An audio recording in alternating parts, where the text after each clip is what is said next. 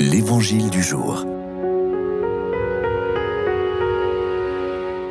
Bonjour, dans l'Évangile de Jésus-Christ, selon Saint Luc, en ce temps-là, Jésus disait à ses disciples, Je vous le dis, quiconque se sera déclaré pour moi devant les hommes, le Fils de l'homme aussi se déclarera pour lui devant les anges de Dieu. Mais celui qui m'aura renié en face des hommes sera renié à son tour en face des anges de Dieu. Quiconque dira une parole contre le Fils de l'homme, cela lui sera pardonné. Et si quelqu'un blasphème contre l'Esprit Saint, cela ne lui sera pas pardonné.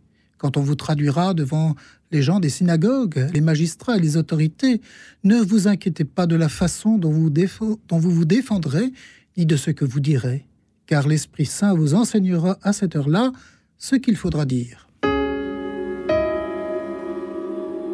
Dans les passages de l'Évangile entendus cette semaine, nous avons pris la mesure de l'hostilité rencontrée par Jésus de la part des pharisiens, des docteurs de la loi, hostilité qui ira crescendo jusqu'à l'heure de la passion et de la croix. Il n'est donc pas surprenant que Jésus prévienne ses disciples des difficultés qu'ils pourront rencontrer dans la mission à venir, voire même des mises en accusation et des persécutions. D'ailleurs, Luc en parle par expérience, puisque c'est ce qu'il a vécu lui-même aux côtés de l'apôtre Saint Paul. Dans ce contexte émerge une promesse, celle de l'assistance de l'Esprit Saint, qui, nous dit Jésus, vous enseignera à cette heure-là ce qu'il faudra dire. D'une certaine manière, c'est ici en filigrane la première annonce de l'envoi de l'Esprit Saint aux disciples, en attendant celle beaucoup plus explicite qui interviendra dans les jours de la Passion et juste après la résurrection. Nous savons combien Saint Luc est attentif au rôle et à l'action de l'Esprit Saint, l'Esprit de Pentecôte.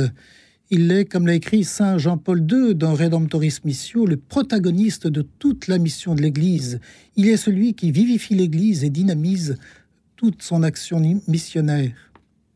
Un petit mot sur le blasphème contre l'Esprit Saint dont parle ici Jésus, qui souvent pose question.